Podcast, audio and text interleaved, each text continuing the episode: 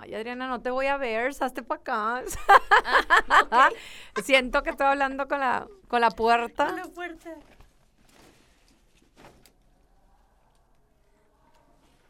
Lista. ¿Aquí me ves? Sí. Aquí me ves, ahora no me ves. Sí. ¿Ya? Ok. Sale. Hola, hola, a la raza y a la bola, ¿cómo están? Estamos en la hora de actuar. Yo soy Lorena Cortinas y sí, sí, sí, sí. Hoy hay manualidades. no se crean, es viernes de sexualidad, por supuesto. Ya sé que están con nosotros, viernes de sexualidad, viernes de amores. Y está con nosotros Adriana Pastrana, como cada viernes, hablándonos, por supuesto, de su experiencia como tanatóloga, sexóloga, psicóloga. Y bueno, este conjunto nos da un resultado maravilloso. Y es un honor tenerla el día de hoy porque voy a compartirles un programazo, sobre todo aquellos que utilizan la redes sociales en busca del amor. Hoy vamos a hablar de las ventajas y las desventajas. Y todo fue a raíz de que me llega un regalo maravilloso de Mónica Oceguera. Ella vive en Guadalajara y escribe este libro que se llama La Flama me llama. Y son historias de, uy, de muchos eh, tintermaníacos, como le llama a ellas. Historias reales que de verdad, pues ponen en esta mesa, en esta cabina de FM Globo 88.1, muchas cosas sobre qué platicar. ¿Qué les parece si el día de hoy arrancamos con música? Pero si tú tienes una pareja que conociste en redes sociales o estás en busca de ella, quédate con nosotros. Esto te va a encantar. Adriana Pastrana con nosotros bajo la producción de Isela Gift. Yo soy Lorena Cortinas y arrancamos.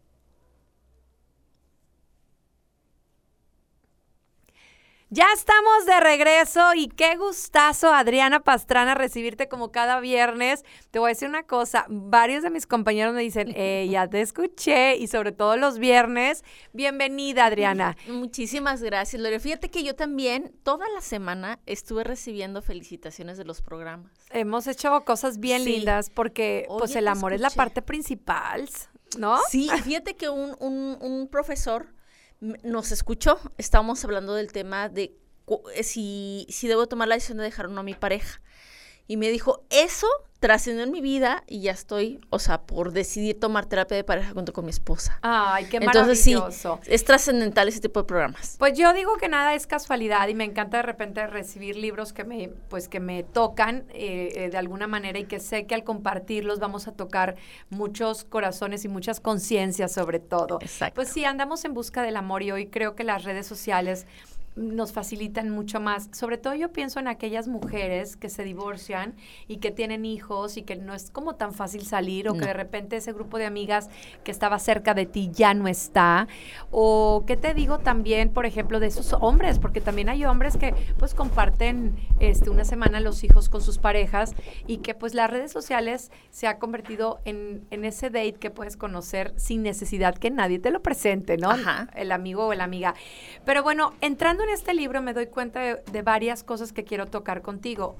Hay varias historias y en algunas o muchas coincidían que a veces la foto que tú su- subes en redes sociales no tiene nada que ver ni con tu estado actual, ni físico, ni en edad, ¿no? De repente, pu- ¿por qué nos da, Adriana, miedo mostrarnos tal cual somos?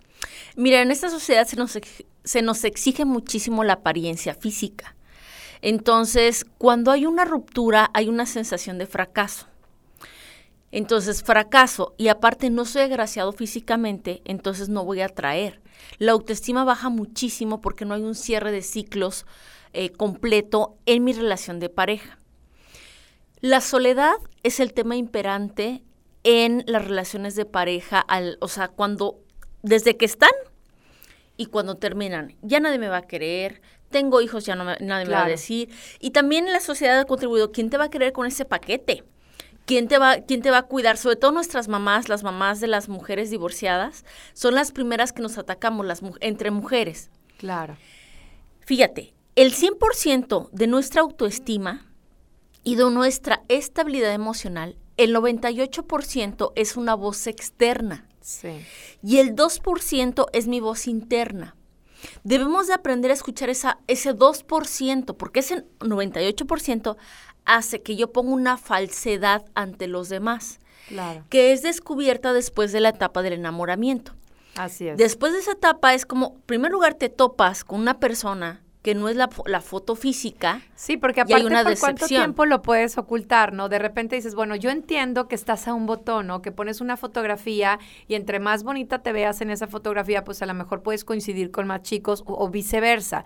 Pero finalmente lo que buscas es un encuentro con esa pareja y la realidad va a ser otra. Entonces, si pones una foto de cuando tenías 20 años, inclusive otro color de cabello, inclusive otro cuerpo, al momento de llegar, pues creo que ahorrarías mucho tiempo mostrando una foto actual. Esta soy y si me quieres, aquí estoy, ¿no? Eso no implica que no hagas algo por tu físico, tampoco. O sea, porque muchas personas dicen, bueno, este soy y te aguantas. No, y, y claro. puede haber una mejoría, ¿verdad? Pero esa mejoría la tienes que hacer por ti, no por tu pareja. Ese es el grave error que cometen las personas. Yo me arreglo para mi pareja. Yo me visto así para que me veas bonita, para que no me pongas el cuerno, para etcétera, ¿no? Y eso habla de una autoestima pésima. Claro. La mayor parte de personas que se vive arreglando muchísimo o que me salió una arruga, este, ya, ya valió porque tengo que ir luego, luego con el cirujano. Ese es el típico de eh, típica faceta de una persona que tiene una autoestima muy pobre. Claro. ¿Por qué? Porque vive en función del otro. Cuando yo lo hago por mí y me disfruto tal cual soy, primero tengo que tener un estado de soledad y de apreci- apreciación total de mí mismo.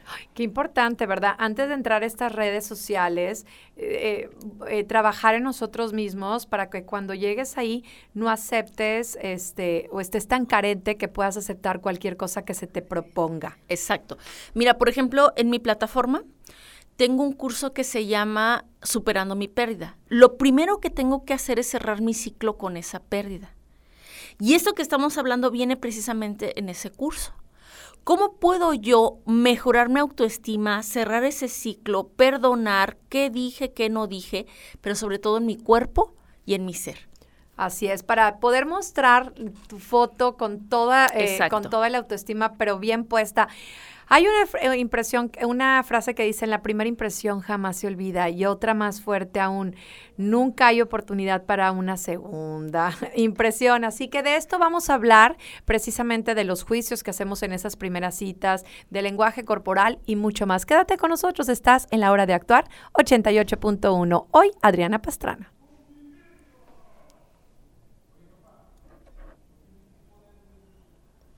Ya estamos de regreso. Adrianita eh, Pastrana está con nosotros en la hora de actuar. Yo soy Lorena Cortinas. Y bueno, estamos hablando precisamente del amor en redes sociales, ventajas y desventajas. Y bueno, hablábamos precisamente antes de irnos a corte. Otra vez.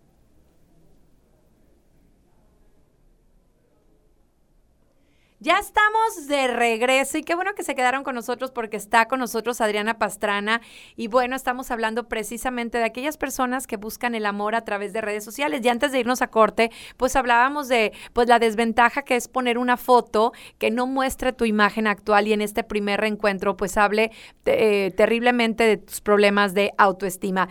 Pero sin duda, Adriana, es que pues todos queremos causar una muy eh, una buena primera impresión, inclusive a veces no tienes oportunidad para una segunda para un- una segunda buena impresión. Ujú. La primera impresión tienes que ser tú mismo. O sea, esa sería la, la- la principal. A veces no tenemos una segunda oportunidad porque tú le dices a la persona lo que quiere escuchar para amarrarla. Vamos a ponerle así, yo te amarro, te, te, te doy este mm, tu sopita, tu caldito para traerte, mira, mira. Ajá. ya que te tengo entre las garras, Muestra. muestro realmente quién soy. Y si tú desde un inicio te muestras auténtica, la persona le vas a llamar más la atención. Pero sin duda, Adriana, algo de lo que pasa después de que contactas a alguien en redes sociales y tienes esa primer cita, somos muy asiduos a hacer juicios. Por eso yo quiero compartir esta historia, a ver qué opinas tú. Dice, una niña tenía dos manzanas en su mano. Su mamá se le acercó y le preguntó a su hija si le daría una manzana. La niña rápidamente mordió una y luego la otra. La mamá sintió como que se le congeló la sonrisa y trató de no mostrar su decepción, pero la niña le pasa una de las manzanas y le dice, mami, mami, esta es la más dulce. No importa cuánta experiencia o conocimiento crees que tienes, nunca hagas juicios ofreciéndole al otro la oportunidad de dar una explicación. de repente llegas, eh, uno de los casos que platicaban es una chica que empezaba a platicar y empezaba a hacer, a, a colorear mandalas. Y entonces el chavo decía, pero ¿cómo? Estoy conociéndola, la tipa está dibujando y pretende que yo platique con alguien que no me vea a los ojos. Él sí le da una segunda oportunidad, sin embargo, vuelve la, niña, la chica a hacer pinturas de mandala y, y, por, y ahora sí decidió no volverla a ver. Pero lo que sí acepta en este libro es que nunca le preguntó que por qué lo hacía, ¿no? De repente podemos em, omitir un juicio de la persona que está con nosotros y no volverla a ver. Te platico, Adriana, yo salgo con mi novio actual y la, llegan los carros después de, de haber comido. Llega primero el de él y después el mío y él se va y yo ya había decidido no voy a volver a salir con él porque no espero a que llegara mi carro. Sin embargo, es un caballero, él me dio sus razones, las cuales las entendí perfecto, pero de, haber tomado un primer juicio, esta relación no estaría hoy actualmente, ¿no? ¿Tú qué opinas de los juicios? Es que normalmente el 98% volvemos al mismo, al mismo punto, hay un prejuicio, hay una concepción, pero es que también el otro puede marcar una máscara. ¿Sí? Entonces, te, reitero, las personas no son auténticas. Todos tenemos razones de sobra para ser como somos. Ay, sí, la burra no era arisca, la hicieron. Entonces, por ejemplo, mira, te, platico algo que me pasó. Un amigo, este, estábamos jugando y le di un manazo. De, ya estate quieto. Él lo interpretó como, no me golpeas, casi casi le aventé la silla, pero fue como un, estate quieto, ¿sí? Pero era jugando. Entonces, en lugar de yo enojarme, tuve algo que muy poca gente tiene que se llama compasión. No es lástima, compasión. Es ver más atrás de eso. Se enojó, se enfureció, bla, bla, bla. Dejé que sacara su emoción y le dije, ¿alguna vez tú tuviste un acto de violencia imperante en tu vida que con esto te disparó? Porque fue un juego. Y me dijo, sí, bla, bla, bla, bla. Y le dije, imagino cuán difícil ha de ser imaginar que una persona puede atacarte. Estar a la defensiva inclusive. Quiero que sepas que te comprendo, pero quiero decirte que estás conmigo seguro. No lo vuelvo a hacer. Te pido una disculpa. Otra persona había dicho, no, está loco, estamos exagerando, o sea, qué dramático. Tú tienes que tener, antes de un prejuicio, ¿sí? el juicio anterior, tienes que tener la claridad de que estás con una persona con una historia Claro. Y esa historia marca las acciones y patrones que lo llevan a tomar alguna decisión, incluso errónea. Oye, qué, qué impresionante que nos compartas esto. Por ejemplo, eh, en mi novio eh, decía que antes de invitarme a mí a salir, había invitado a alguien y le escribió vía WhatsApp y la chava no aceptó la, la invitación porque decía, ¿por qué no me hablaste? Entonces él explica pensando en que estás ocupada, pensando en que pienses la respuesta antes de dármela, como, qué importante que dices, como dices tú, saber qué está pensando la otra persona, qué vivió la otra persona antes de retirarse ambas ambos lados, ¿no? Todos tenemos heridas y yo normalmente les invito a que pasen por un proceso de duelo antes de iniciar una nueva relación. Te, decía en, la, sección pasada que la soledad nos lleva a elegir parejas para lo que te alcanza. Uy, qué fuerte suena, pero es realidad. y lo que te alcanza es una, es una pareja con resentimiento, con el arrastre de la comparación de la ex, del, ex o la ex, con la defensiva, con eh, ya los argumentos de miedo, de ausencia de la otra persona. Entonces, lo primero que tengo que hacer es un trabajo de duelo, posteriormente un trabajo de perdón, ¿sí? Perdonarte a ti el daño que te has hecho. te, decía, por ejemplo, eh, por ejemplo, yo cuando hago tanatología, el primer punto, antes de iniciar una relación de pareja, primero haces tu duelo, superando mi pérdida, el taller superando mi pérdida. Luego el taller, eh, hay, eh, el, del perdón. Fíjate, lo, el, la primer renglón que digo en mi, en mi, en mi póster dice, hay dos maneras en que te atas a una persona, por amor o por odio pero te ata. Mm. Entonces, para poder iniciar una relación de pareja, primero es el taller de Superando mi pérdida, luego es el del perdón y luego ya reincides a una relación Ya de una vez que estés armada, como decías tú, con tu autoestima, pero bien, bien, puesta. puesta. Exacto. Hay un lenguaje y hay señales muy evidentes en una primera cita, después de que contactas a alguien con redes sociales, y de esto vamos a hablar regresando de música. Quédate con nosotros porque si quieres ahorrarte tiempo, hay señales evidentes que tienes que poner atención. Estás en la hora de actuar, Adriana Pastrana, hoy con nosotros. Soy Lorena Cortinas y regresamos.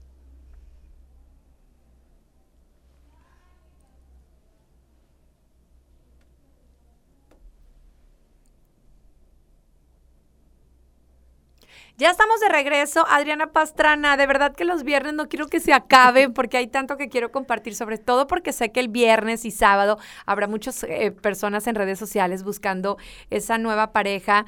Hablábamos de no, de no hacer juicio, sobre todo si no conocemos la historia de la otra persona, ¿no? Como para eso son las citas, para irlos conociendo y finalmente ya puedas tú tener un margen de lo que sí quiero y lo, de lo que no quiero en mi vida. Pero sin embargo, hay señales muy evidentes, eh, como el lenguaje corporal, que importante es, es saber, eh, porque a veces no decimos cosas, pero el cuerpo dice más, ¿no? El 80% de nuestro lenguaje es no verbal.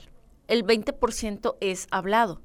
Entonces, la mirada, la paciencia, que si estoy en el celular, que si miro para otro lado. Ahora, el reloj, ¿verdad? El reloj. Ahora, hay tres tipos de personas. Y primero quiero aclararlo antes de continuar con esto. Porque de ahí se desprende el lenguaje no verbal.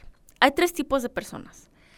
Auditivas, el 40%. No, perdón, visuales, el 40%. Kinestésicas, el 40%. ¿Kinestésicas a qué te refieres? Que todo tocan. Ah, ok. Huelen, todo tocan. Y el 20% auditivas. Muy bien. Pasa mucho que a lo mejor lo, eh, lo ven así como que es que no me estaba viendo, pero es auditivo. Entonces, aguas con interpretar y tener un prejuicio de una persona. Por ejemplo, mi hija es auditiva. ¿sí? Entonces, ella puede estar, haz de cuenta, yo en ese momento le estoy poniendo la, la- la cara a, a Lore de lado. Entonces, ella se voltea y me pone la orejita. Y entonces le digo, me, ¿sí me estás prestando atención? Ella voltea otra vez de frente y me dice, sí. ¿Qué dije? Me lo dice todo textual. Pero ya estaba La atención está en la oreja. Uy. ¿Ok? Aguas con la interpretación del lenguaje no verbal. Primero tienes que saber diferenciar que este tipo, ese- esos tres Que hay- tipos de personas. ¿Ok? Entonces, ¿cómo Ay, las... fíjate, qué Sí, importante porque antes- lo mejor... Otra vez el prejuicio. Claro. Antes de hablar, primero tengo que tener información.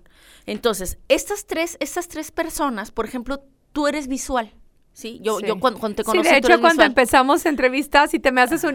Adriana, hazte para acá porque no te Sí, veo. Siento no te doy la atención. Tu forma de decirme no te doy la atención. Sí. Sí, entonces me puse de frente a ella. Yo tengo unas gotas, te platico, yo tengo unas gotas humectantes en mi consultorio. Porque una persona visual, si yo hago esto, o sea, giro tantito mi mirada, es ya no me está prestando atención. Entonces mi, mi mirada se cansa porque estoy así. O sea, fija en la atención. Pero que, fíjate, es algo que no habíamos, hemos hablado en el lenguaje del amor, pero nunca hemos hablado qué importante con tu pareja, qué comunicación, ne- comunicación necesitas, es? si es visual, si es auditiva, oye, qué interesante, Sí. de verdad. Mi ex, el papá de mi hija, es auditivo. Entonces, haz de cuenta, por ejemplo, ayer le dije, oye, necesito decirte que me voy a ir de viaje. Y él estaba con su celular, viendo el celular, y le digo, uno, dos, tres, cuatro, cinco, y él asintió con la cabeza y es un te estoy prestando atención. Le dije exactamente mis horarios de vuelo. Todo sabía. ¿Puedes ir por mí? Sí, domingo a las 12, ya te entendí. Aunque no me vio. Esto antes yo no lo sabía. Y eran unas broncas Claro, terribles. claro. Terribles. Otra persona, la kinestésica. Eh, pues fui con una amiga, ¿no? A, a comer. Y entonces yo huelo todo, todo. Bueno, si quieres, este. No, no, te yo seguí. huelo todo. Entonces, olí el, el, el, el platillo, porque así me saboró la comida. Su interpretación de ella, está echado a perder, ¿verdad? No, sí, en este restaurante se echó cinco minutos. Dije, dejo de dejar que desahogue su ira. Sí. no, es que está aquí, siempre. Le digo, ya. Le digo, soy kinestésica. Todo huelo. Mi casa, todo, mi, mi casa huele. Todo. Yo uso perfume todo el tiempo, yo huelo todo y toco. Yo a las personas las toco. Son personas que cuando te hablan te tocan la mano. Oye, oye, fíjate, te digo y te tocan o te tocan el cabello. Es una forma de tener contacto. Pero los auditivos chocan con los kinestésicos porque el auditivo no le gusta que lo toques. Entonces, Qué importante. ajá, te O- presto o puede ser una persona que todo el tiempo te está tocando y que tú lo malinterpretes como es este viejo. quiere conmigo. Ahorita ya quiere irse al No. cuarto y no No, necesariamente. es una forma de decir aquí estoy. ¡Ay, qué bonito! Pero bueno, hemos hablado de cosas que nos sirven en estas primeras citas que tenemos después de buscar el amor en internet, pero también hay una historia de terror, así que también tenemos que poner mucha atención en estas historias y de esto hablaremos regresando de música. Estás en el 88.1 FM Globo. Tú no cortes, yo te hago así para que, porque tú sí, o sea, ya tengo un minuto. Y le hace, sí, si quieres ahorita seguimos, no. Perdón. No importa. Tú me dices. Ya estamos en la recta final, pero sí quiero cerrar con esta historia. Soy Lorena Cortinas, está Adriana Pastrana hoy con nosotros y estamos hablando de cuando buscamos el amor en Internet. Hay muchas historias de, de, como le dice ella, de ti- tintermaníacos, porque estamos hablando precisamente de esas personas que a través del Tinder han conocido parejas. Primero hay que tener algo bien claro. Esta fue una plataforma que se hizo para encuentros sexuales. Después como que fue evolucionando, o no sé qué palabra utilizar, porque no necesariamente, pero también la utilizaron para conocerse. Qué importante es definir con quién estoy hablando y qué es lo que espera de mí. Si encuentro, espera un encuentro sexual o espera una relación como dejarlo antes de de que lo conozcas. Aún así, cuando tú pones las cartas sobre, el asun- sobre la mesa y decir, no estoy buscando sexo, hay personas que dicen, ya una vez que la lleve a cenar, va a aceptar. Pero hay una historia que todavía me dio muchísimo más miedo, que hay gente que abusa, Adriana, de esas personas que tuvieron una relación fallida, que están vulnerables y que van a hacer fraudes vía este medio. Dicen que te contactan y que después te cuentan una historia de que estaban divorciados y que tienen un- una situación legal donde sus este, cuentas están congeladas y les piden préstamos y esos préstamos pues nunca vienen de regreso, inclusive la persona no tiene la, la, la apariencia que puso y son fraudes vía estos medios. Sí. Qué importante ponerlos en la mesa, ¿verdad? Vu- vuelvo al punto de cerrar ciclos, perdonarte, tener firme la decisión de amarte a ti para después entrar en esto. Las redes sociales es un, es un medio que nos permite cort- acortar distancias, pero nos limita en la intimidad, el acercamiento. De este tipo de casos yo he tenido en consulta sin necesidad de verlos. O sea, sueltan el dinero. Adriana, pero ¿cómo es posible que estas mujeres no lo conocían? Imagínate, tuvieron una relación vía redes sociales, eh, ni siquiera tuvieron un, algo en vivo y fueron capaces de hacer una transferencia de grandes cantidades a una persona. Bueno, volvemos al juicio.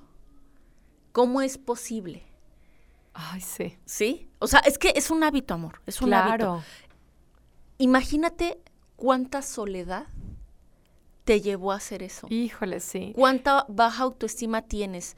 Yo te invito, de verdad, y este tema, o sea, no es, no es, de verdad no es comercial porque normalmente no, nunca insisto tanto en esto, pero toma el taller de Superando mi pérdida, y toma el taller del perdón en mi plataforma y te va a ayudar muchísimo. Claro. Porque primero tienes que sanarte tú. Para poder Sí, estar como más alerta, ¿verdad? y que además en el taller del perdón les doy señales. Mira, Sí. cuando una persona te insiste demasiado, a lo mejor tiene igual de carencias que tú.